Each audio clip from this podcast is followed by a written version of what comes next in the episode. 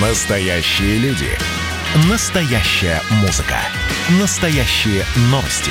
Радио «Комсомольская правда». Радио про настоящее.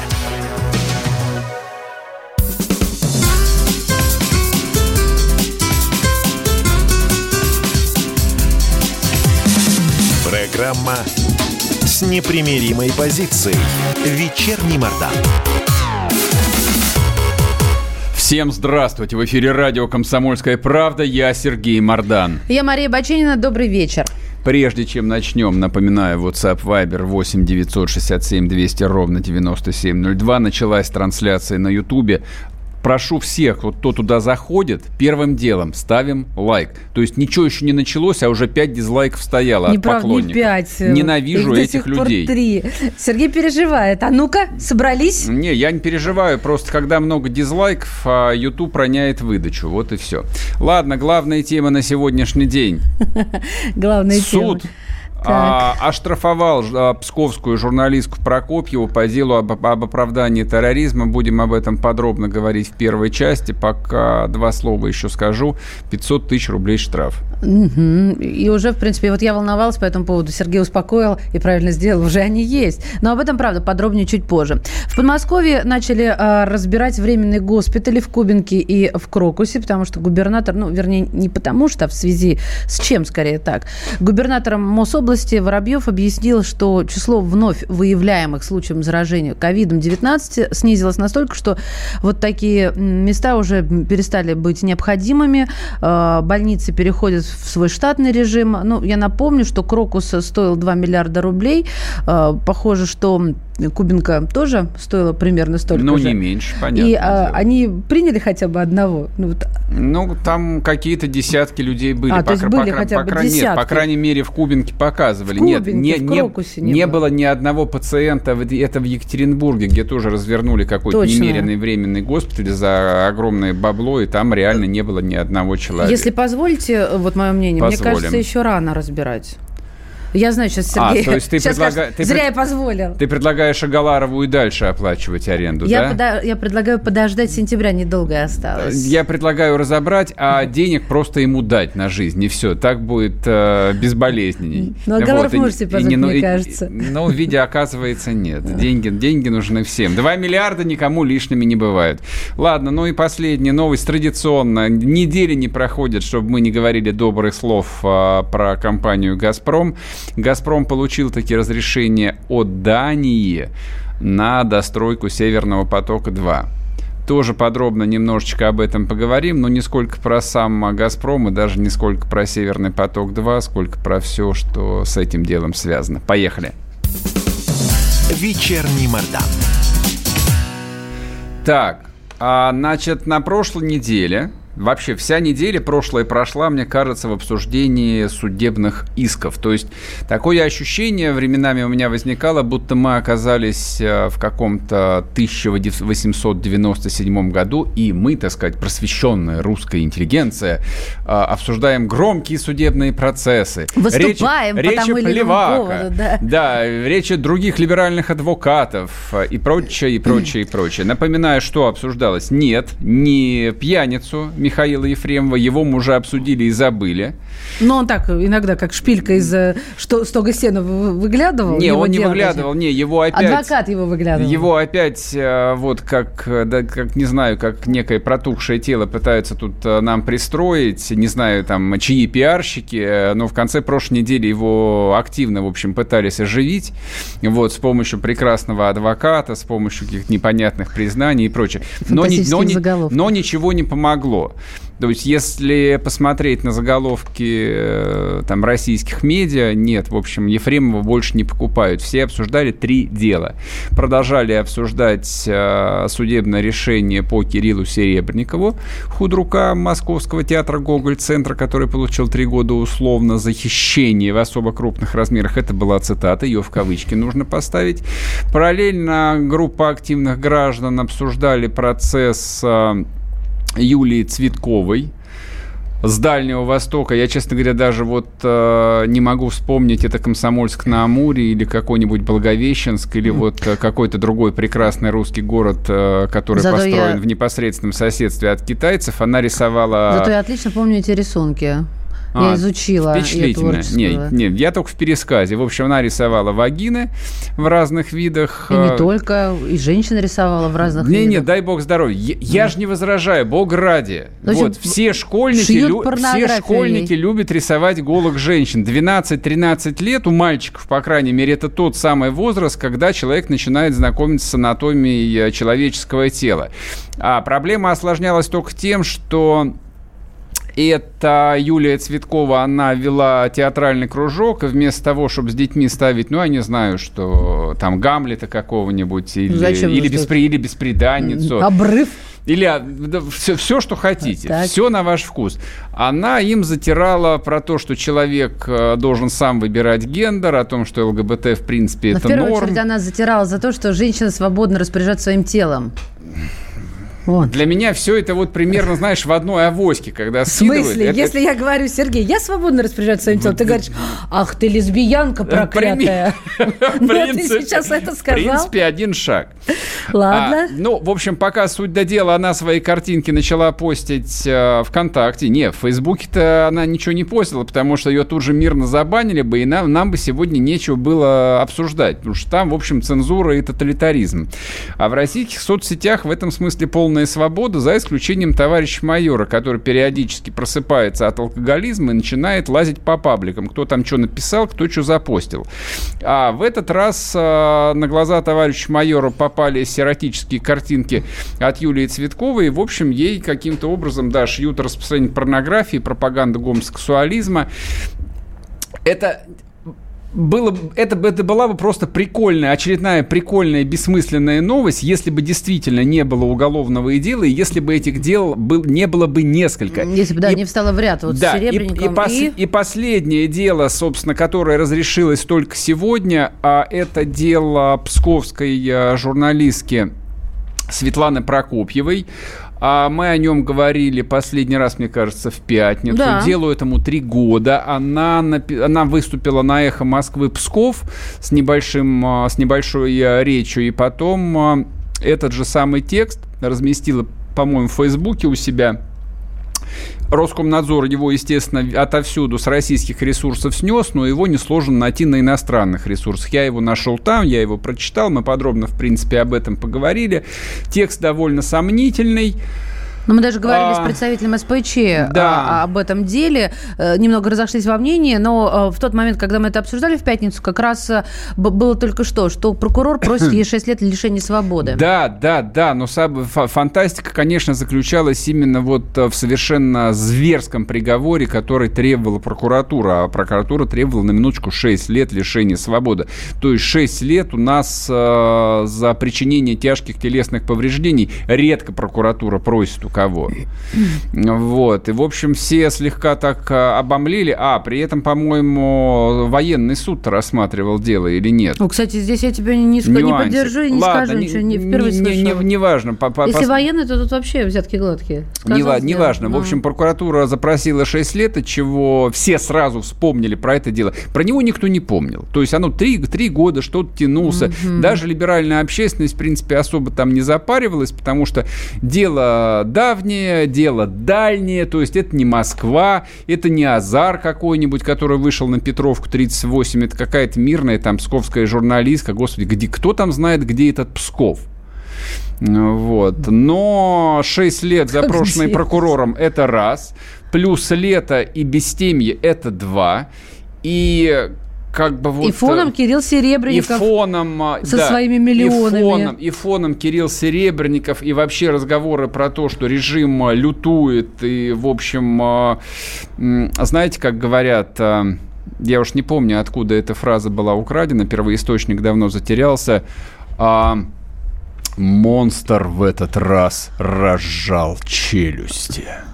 Красиво. Вот, в этот раз монстр тоже разжал челюсти, но не просто так, а за 500 тысяч рублей. Соответственно, вот этой девушке присудили штраф 500 тысяч рублей. Тут тоже я вижу, в общем, ну, какое-то юридическое безумие. А, очень похожая на дело Серебренникова. То есть в деле Серебренникова, напоминаю, фигурирует хищение в особо, крупных, в особо крупном размере. Человек признан виновным а, значит, суд постановил, что преступная группа, возглавляемая Серебренниковым, похитила 129 миллионов рублей, на минуточку, и при этом выносит 3 года условно. Здесь то же самое дело об оправдании терроризма. А я напоминаю, у нас а, та часть Уголовного кодекса, которая описывает всевозможные преступления, связанные с терроризмом, а, просто вот э, бескомпромиссная абсолютно. То есть самые большие срока, которые суды ну, давали, дают и, я надеюсь, будут давать, а это суды именно над а, участниками всевозможных террористических групп. Там я всегда вот а, единственное, о чем печалился, что нет высшей меры наказаний. Вот, ну там есть и пожизненные, и 25-летние сроки, и так далее, и так далее. То есть здесь то же самое, обвинение в оправдании терроризма, и при этом вдруг возникает штраф. И вот возник, а, возник, возникает некий ты с этой стороны развернул. Ну, конечно. Ну, не, нет, нет. Э, во-первых, уж как быстро-то кончился диван, у нас 10 секунд осталось уже. Во-первых, конечно, нельзя сравнивать их, а, не э, рядом ставить ни, ни Серебренникова дела, ни э, дело псковской журналистки Прокопьева. Это раз. Во-вторых, ее нельзя включать вот в эту повестку террористического свойства, о которой ты говорила, что жалко нет высшей меры. Это а, она сама не ведала, что творила, и мы, в общем-то, этот общий знаменатель с тобой вывели. Это это два. Но, а в-третьих, тут э, лежит только в том а, дело, что вот фон есть, когда за 129 А в-четвертых вернемся дают, после перерыва, да, не а уходите. штраф. Программа с непримиримой позицией. Вечерний Мордан. Георгий Бофт. Политолог, журналист, магистр Колумбийского университета – обладатель премии «Золотое перо России» и ведущий радио «Комсомольская правда». Авторскую программу Георгия Георгиевича «Бофт знает». Слушайте каждый четверг в 17.00 по московскому времени. А что такое деньги по сравнению с большой геополитикой? Мы денег тут не считаем.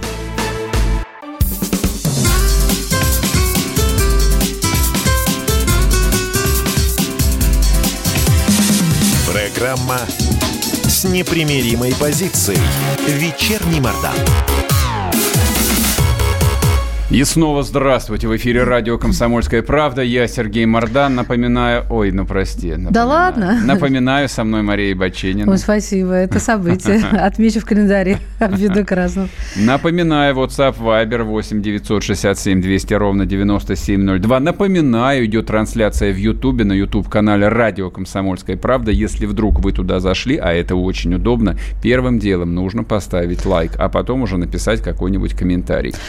Ну, мы закончили, точнее, прервались, да, прервались паузой э, на том моменте, что а, в ряд выстроились на прошлой неделе дела Серебренникова, журналистки Прокопьевой, я напомню, ну, Серебренников все понимают, о чем речь, а Прокопьева оправдание терроризма и художницы Юлии Цветковой. И вот у нас с Сергеем возникает э, такая дискуссия, потому что я-то совершенно считаю, что э, чтобы не растерял монстр зубы, да, или не разжимал челюсти, надо было разводить эти дела во времени и в пространстве. Ну, пространство было бы одно, а во времени это была действительно такая политическая необходимость. Они не подумали.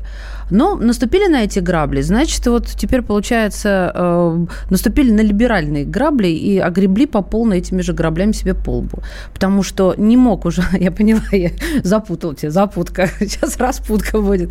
Так вот, а, потому что невозможность уже э, ну, как-то из этого угла выйти у суда. Ну, что они бы сделали? Вот они бы ей, допустим, да, посадили бы ее а, человека, а, который ну, террористических действий не совершал, оправдание, да, только на взгляд ну, что обвинения. Это статья Уголовного я кодекса, не, сейчас не оправдание я, терроризма Я развиваю есть. мысль. Нет, ну, это все-таки э, несравнимо с тем, что сделал подрывник, которого она, о котором она писала, собственно, так. Вот, это первое. Второе, ну, и тут никаких выходов суд совсем не оставляет, и государство в его лице в том числе. Только меня удивляет, вот как некоторые пишут, однобокость действий суда. Что тут подразумевается? Однобокость. В чем она тут, как ты считаешь? Однобокость? Ну, я, да, я, вот я вот... не вижу никакой однобокости. Я вижу там довольно, довольно, довольно вольное обращение с э, тяжелыми статьями Уголовного кодекса. То есть, с, с моей точки зрения, в юрис... ну, чем юриспруденция отличается, допустим, на... от нашей работы? Она отличается строгой логикой. Есть некое действие, оно влечет следующие последствия. Противодействие. Не, последствия. Да, я поняла, люфт, да. люфт в выборе угу. последствий. Вот он от и до, условно говоря, в зависимости от части а, статьи УК, угу. там может быть, например, от двух лет до 15. Это все понятно, абсолютно и та, логично. И, и там почти всегда все расписано. То есть он не допускает никаких вот эмоциональных или прочих толкований. Первый вопрос. Ты считаешь, что после дела Серебренникова могли вообще отодвинуть его на дальний, в, дальний чулан задвинуть, и тут принимать а, решение суд должен был, не учитывая вот то, тот прецедент, а как оно положено? Да Или и, ты считаешь, да 500 тысяч штрафа? Се, и с делом Серебренникова должно было быть ровно то же самое. Понятно. То есть, либо нужно было сказать, что дело развалилось, что никакого хищения нет, что доказательная база недостаточна, и разбираться с теми, кто это дело возбудил. Но если суд, пункт первый, посмотрим, суд сказал виновен, а дальше эта статья трактует довольно, в общем, а, там тяжелое уголовное наказание. Вот нельзя остатки российского правосудия втаптывать в грязь и выставлять судей, судейский корпус в роли клоунов, которыми можно управлять по телефону или вообще с помощью мессенджера. Но ты так говоришь сейчас, как будто этим кто-то, вот кукловод какой-то. Именно так. Нет, это а, они сами, а, с усами. Не верю я ни в какой сами. То есть в звонок веришь? Здесь а, вот сравнивая два этих дела, я считаю, что дело Прокопьевой гораздо тяжелее, гораздо опаснее. То есть в России все давным-давно привыкли к тому, что наверху воруют. Воруют те, кто рядом с теми, кто наверху. И даже те, кто рядом проходили, с теми, кто наверху, тоже пытаются украсть. Удачно или неудачно. Это не является большим грехом в представлении русского человека. И вся русская история Соглашусь. говорит о том, что Коррупция – это небольшая трагедия. Я почему говорю, что а, там Навальный, он либо подсадная утка, либо дурак. Потому что строить свою избирательную кампанию там на теме коррупции может только идиот.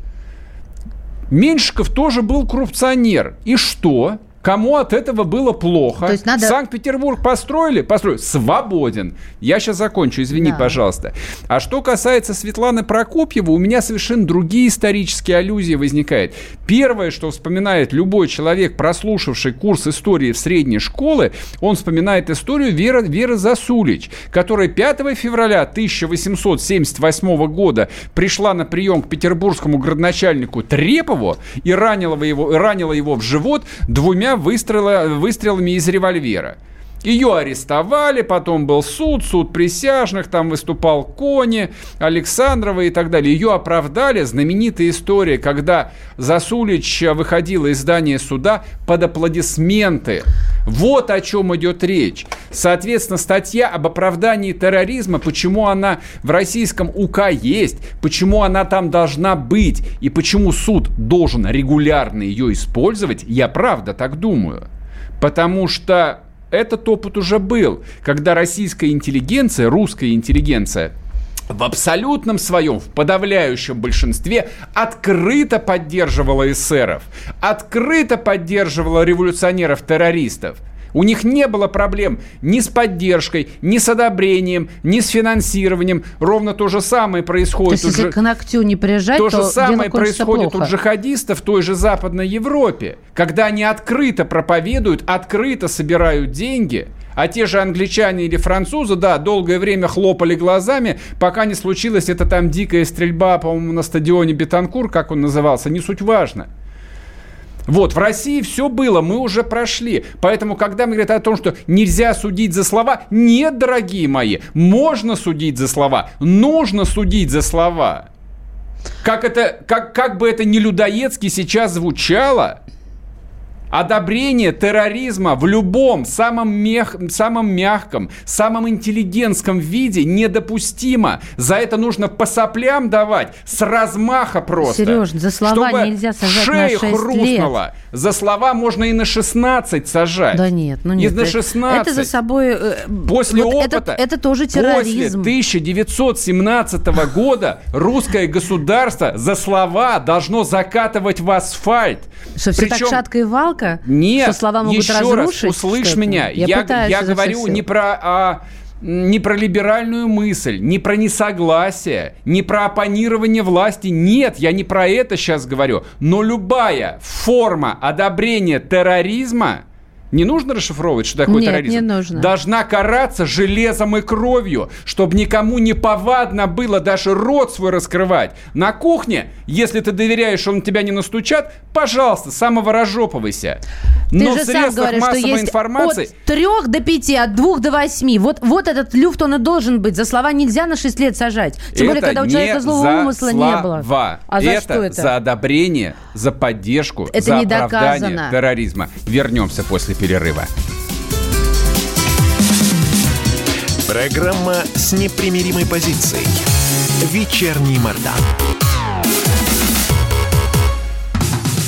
Как дела, Россия? Ватсап-страна! Это то, что обсуждается и то, что волнует. Это ваши сообщения в прямом эфире, в том числе и голосовые. Каждый будний день с 11 до 15 часов с Михаилом Антоновым. Эфир открыт для всех. Включайтесь. Радио «Комсомольская правда». Радио про настоящее.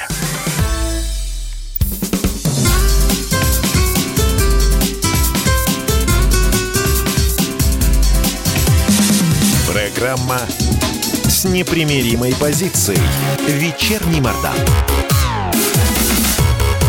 И снова здравствуйте в эфире радио «Комсомольская правда». Я Сергей Мордан. Мария Баченина тоже здесь. Добрый вечер. Пишите нам. У нас а, YouTube-трансляция. Здесь, э, как Сережа всегда напоминает, э, можно ругаться, можно слушать, можно не слушать. Э, День непослушания такой вечный. YouTube-канал «Радио Комсомольская правда», чтобы вы долго не искали, либо пишите WhatsApp Viber 8 967 200 ровно 9702, свои комментарии по ходу дела, не знаю, там, оскорбления, все, что хотите, или вопросы пишите. А еще важная тема, которая возникла на излете прошедшей недели, но я уверен, будет иметь продолжение в будущем, в не очень отдаленном. А, но начнем с сегодняшней новости. В этот, в этот день, в 1923 году, официально вступили в силу решения о создании Союза Советских Социалистических Республик и Конституция СССР. А вступили в силу созданные ранее Совет народных комиссаров СССР, которое позже стало называться советским правительством, и наркоматы, которые тоже позже переименовали в министерство. В общем, сегодня такой прекрасный повод вспомнить э, Советский Всё. Союз. Да. А, но тем более, что его за прошедшую неделю дважды вспоминал Путин в своих интервью. А Путин, как правило, ничего просто так не вспоминает. Ну, мы к этому уже привыкли. То есть всякое сказанное слово, оно либо к чему-то в прошлом, Это либо, прекрасно, либо можно скорее всего, да, да, либо скорее всего, оно, в общем, указывает на какой-то проект в будущем. То, к чему нужно готовиться. Соответственно, как бы у всех, э, да, ну, я просто напомню, о чем а, был разговор ранее. Он сказал дня ч- ну, в начале прошлой недели, по-моему, он говорил о том, что многие советские республики ушли с подарками, э, значит, во время развала Советского Союза, с подарками от России. И, в общем, довольно детально проанализировал устройство союзного договора, где было именно право республик не просто на самоопределение, но и на выход. а, Причем сам механизм выхода, он а, не был а, Прописан там детально да. прописан. Вот. А в субботу вышло очередное интервью на «Россия-1», где президент еще раз подробно говорил о том, как э, была устроена советская государственная модель, где в Конституции было зафиксировано, соответственно, единопартийность. Вот была одна партия. И, собственно, вот КПСС была той э, скрепляющей силой и тем скелетом, на котором держался, держалась весь страна. И, собственно, когда партия начала разваливаться, вот, развалилась и страна. Нет, и, но общем, он еще раз зами... вспоминал о том, что э, выход и вход, да, что э, самоопределение – это ленинский тезис, с которым он носился, вот так и вошло это, мол, что Совет... народы Союз Советских Социалистических Республик имеют право на самоопределение, mm-hmm. то есть э, выходить э, у них есть такое право, а все остальные были против. И потом, конечно, вот речь пошла о Коммунистической партии Советского Союза. Но вот смотрите, в очередной раз слышим о том, что пришли так, понятно. А вот вышли, Нет, там, не совсем ну, понятно. Ну, смотрите, как. как бы главное, а, ну, по крайней мере, то, к чему я привык, когда я там слушал на протяжении многих лет а, там слова Путина, их даже речами, в общем, язык не очень поворачивается назвать, потому что речи все закончились примерно в 1990 году. А в них всегда есть интонации, есть э, некий контекст. Вот здесь лично я, и, и, и не только я, мне кажется, довольно много людей уловили такую интонацию под названием «вопрос не закрыт». А что сейчас будет, да? Вопрос не закрыт. Не, после этого, конечно, Песков сказал, что нет, у нас нет никаких претензий да к погоди, нашим соседям, Пескова сейчас сюда идем, 5 Вот, но послевкусие это осталось, и количество комментариев, которые возникли после этого, причем тоже людей не с улицы, то есть не баб Маня из шестого подъезда решила высказаться на тему государственного устройства бывшего Советского Союза, а вполне себе люди, а, ну, общающиеся с власть придержащими и получающие, видимо, какие какие-то сигналы. Вот а, пошла, в общем, а, очень большая волна. Вопрос, а, кому эта волна транслируется и что может быть ее продолжение. Ну, сейчас этот вопрос можно уже задавать. Писатель, историк Олег Шишкин у нас на связи. Олег Анатольевич, здравствуйте. Здравствуйте. Но вообще тема о праве нации на самоопределение – это не ленинская тема. Это тема, которая впервые поднимается американским президентом Вудро Вильсоном. Это происходит еще ну, сразу после Первой мировой войны. Э, и, конечно, Вудро Вильсон подразумевал, что это право, например, не распространяется на американских индейцев. Он подразумевал, что это право будет распространяться исключительно на те народы, э, которые, в общем, будут являться объектом, как я понимаю, уже дальнейшей американской экспансии, кстати. Связанных распадом, кстати, э, бывших, ну, британских колоний, французских. Британских предпочтительно, потому что там уже был английский язык, можно было легко торговать. Но эту тему поддержал и Ленин, потому что она показалась ему очень прогрессивной по тем временам. А, при всем при том, что Ленин ведь рассматривал мир как будущее поле для перманентной революции. Он считал себя наследником Маркса, и право нации на самоопределение давало очень большие выигрыши, связанные, кстати, в том числе, опять же, с, колониальной, э, с антиколониальной темой, э, которая, в общем, в общем-то, принесла, как ни странно, свои плоды, потому что многие колониальные страны Индии или, скажем, там колониальные страны Африки и Азии, они действительно а, были вдохновлены темой права нации на самоопределение. Но для России такая тема была в том числе и конфликтной, потому что а, на бумаге-то можно было написать, а как оно на самом деле, потому что множество народов, множество самых разных, э, значит, мест проживания, очень смешанных, кстати, э, очень перепутанных судеб. И к тому же э, всегда возникал вопрос, а где проходит вот эта граница между правом нации на самоопределение с одной стороны, а с другой стороны между э, правом жить, между прочим, в очень консолидированном обществе, где есть общие задачи где нету, значит, вот таких вот как конфликтных моментов. Но оказалось, что это можно, э, как бы, так сказать, э, э, как- как-то решить, ну вот в рамках, например, автономных республик, где появляется свой язык, но одновременно действует и русский. Э, общегосударственный язык. Э, скажите, пожалуйста, а почему эта история возникла сейчас, э, так сказать, в политическом дискурсе? Ну, там для историков, безусловно, это представляет интерес. Да, спор между Лениным и Сталиным, будет РСФСР или будет СССР. Ну, в общем, многие об ну этом ну, да, читали, понятно. многие об этом слышали. Но спустя сто лет что за необходимость обсуждать это? Ну, звучали все-таки упреки, связанные с тем, а каково оно, как, как оно все-таки происходило, разделение этого советского наследства, насколько оно проходило, что называется, логично. Потому что оно же все-таки было... Э, мы же с вами помним, что, с одной стороны, ведь все согласились, что Советский Союз будет, да? Помните, ведь был же референдум даже об этом во времена Горбачева.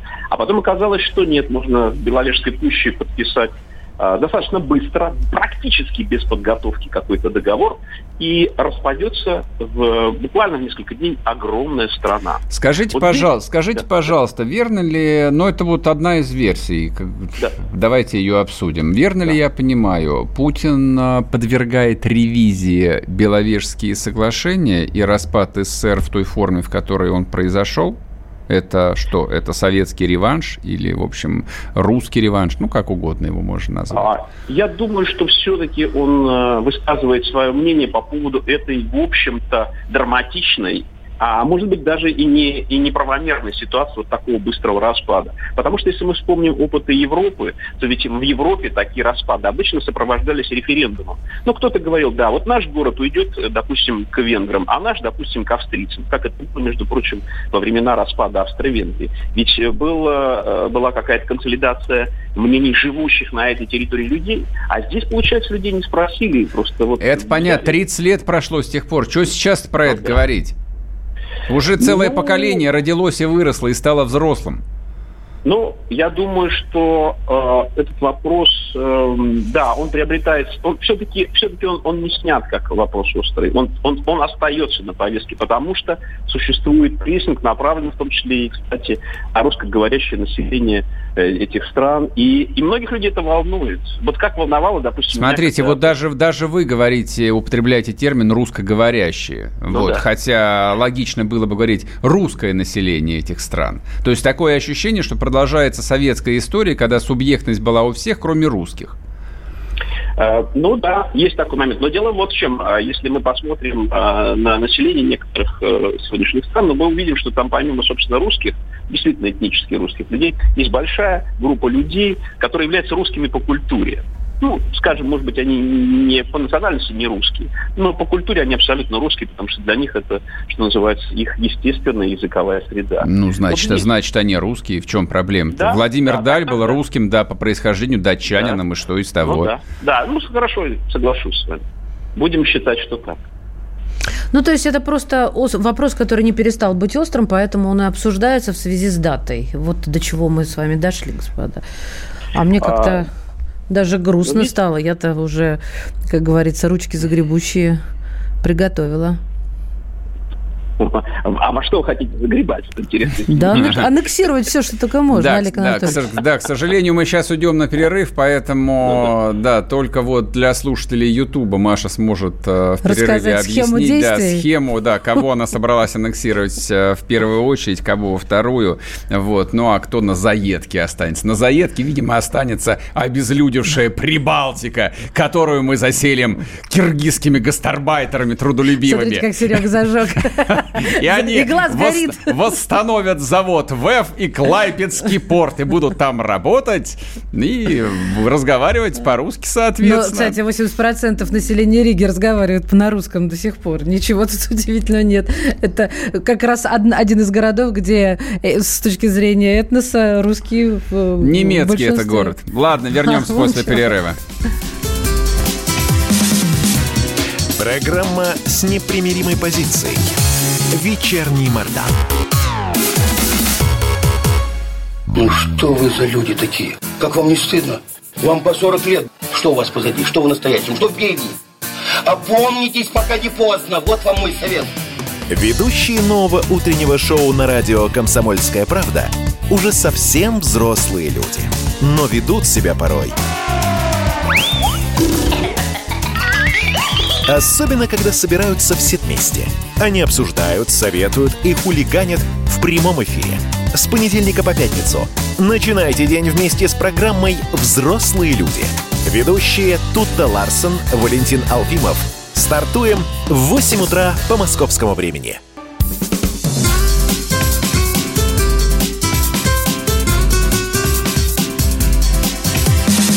Программа с непримиримой позицией. Вечерний Мордан.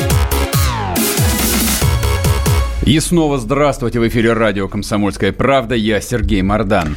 Я Мария Баченина, и практически в продолжении предыдущей темы выступления президента и воспоминаний о э, Конституции 23 года э, можно сказать еще о высказывании пресс-секретаря, который прокомментировал предложение Александра Бородая, а это... А мы не сказали про Бородаева. Так, вот. сейчас вот я собралась а, это сделать. А, с твоего... ну.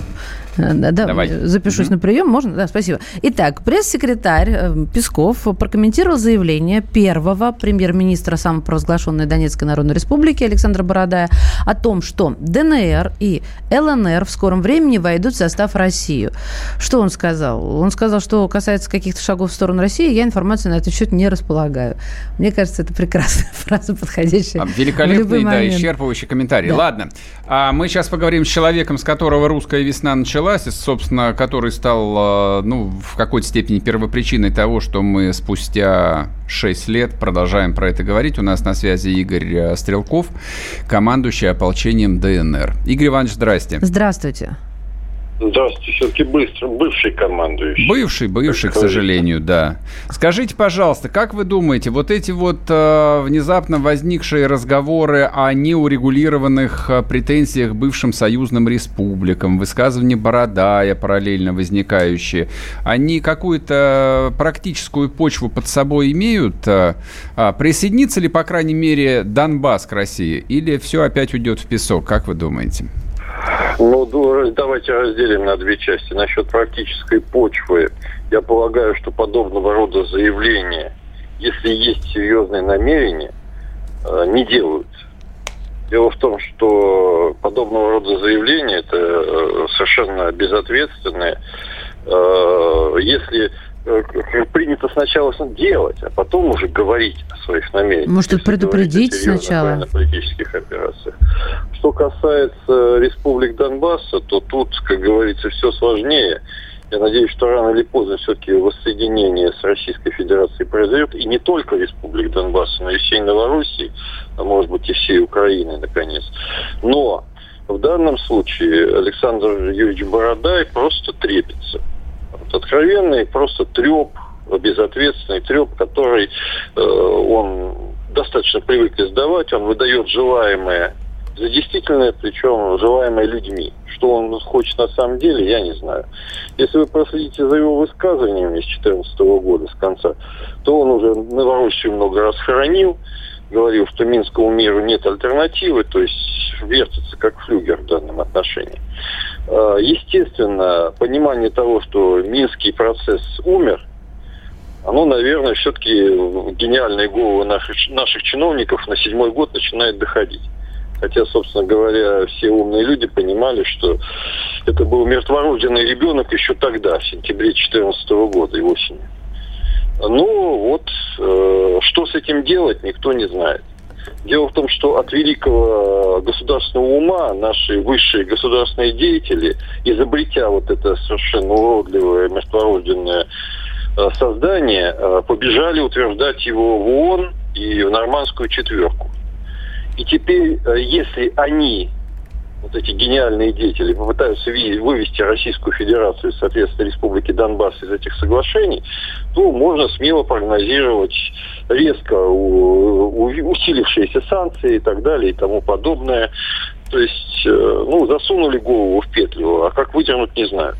На самом деле все имеет решение, но я полагаю, что не с этими высшими государственными чиновниками какое-то решение вообще возможно. Игорь Иванович, вот, вот, вот, болото и стоят в нем. Смотрите, вот какой вопрос. Мы бы не стали бы обсуждать, э, на самом деле, комментарии Борода, и он человек э, сложной биографии, если бы а, этому комментарию не предшествовали два ну, таких очень э, необычных комментариев, которые сделал Путин относительно Конституции СССР, относительно выхода Республик СССР и подарков, которые русский народ сделал бывшим своим, так сказать, братьям. Может быть, Бородай просто пытается нос э, по ветру держать? А все, в общем, идет к Нет, тому... Ну, то, что Бородай всегда пытается держать нос по ветру, это естественно. Угу. Вопрос только в другом, что, на мой взгляд, э, большинство заявлений нашего э, великого президента примерно такого же качества, как заявление Бородая. То есть вы, вы, вы, не, вы, вы не верите в то, что вот этот вот донбасский камень, э, он сдвинется в ближайшее время куда-то? У него было, у него было 6 уже с лишним лет. Вчера 6 лет было годовщина, шестилетняя годовщина выхода Славянского гарнизона на Донецк. Угу. У него было 6 лет, чтобы сдвинуть этот камень. Угу. Он же повесил его на шею себе и с этим камнем мужественно тонет. Но, к сожалению, тянет за собой и республики Донбасса, которые находятся в отвратительной ситуации. И вот хуже не бывает, что называется. Нет, может, бывает, но реже. Ясно. Поэтому Спа... я не верю в том, что этот человек способен решить э, любые проблемы сейчас в государстве Российской Федерации. И уж тем более такую сложную проблему, которую с максимальному запутыванию, которое он приложил в свои руки. Ясно. Спасибо большое. Спасибо. В эфире с нами был Игорь Стрелков, бывший командующим ополчением ДНР. Да, вчера была годовщина выхода его отряда из Славянска. А ну, собственно, позиция Стрелкова секретом не является. А, то есть вот а, в Фейсбуке есть всего две группы комментаторов. Это группы всепропальщиков и группа адептов а, ХПП, хитрого плана Путина. И те, и другие не, не признают никаких полутонов. Почему я об этом вспомнил? А, 6 лет действительно большой срок. Ну вот а, поскольку я там на правление Путина смотрю в более глубокой ретроспективе, в 20-летней, мое мнение всегда о нем было следующее. Путин а, очень осторожен, он никуда не торопится. Он действительно, э, ну, историческая фигура, не только потому, что я получаю зарплату на радио «Комсомольской правде», а потому что я всегда так думал еще до работы на радио «Комсомольская правда». Вот, и он понимает, что, и он понимает, что исторические решения могут приниматься очень долго и вдруг быть принятыми в один день. Как, как, как, как это произошло с Крымом. И я считаю, что говорить о том, что ничего не изменится, нет. Не, погоди, погоди, вся, чтобы успели. Вся человеческая а история про, про Крым-то том... он, что, он не готовил почву вот так, вот такими выступлениями выступлениями, такими легкими намеками. Не было такого. А, слушай, Может, таких, так, таких, таких, таких прозрачных намеков, конечно, не было, но здесь другая история. Здесь очень длинная дипломатическая шестилетняя война идет. Даже не работа, а идет тяжелая дипломатическая война.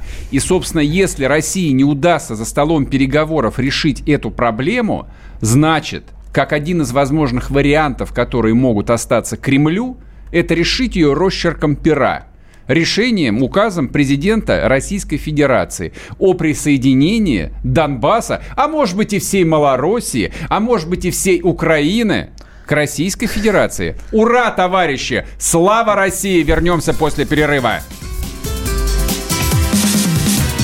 Программа с непримиримой позицией. Вечерний Мордан. Как дела, Россия? Ватсап-страна! Это то, что обсуждается и то, что волнует. Это ваши сообщения в прямом эфире, в том числе и голосовые. Каждый будний день с 11 до 15 часов с Михаилом Антоновым. Эфир открыт для всех. Включайтесь. Радио «Комсомольская правда». Радио про настоящее.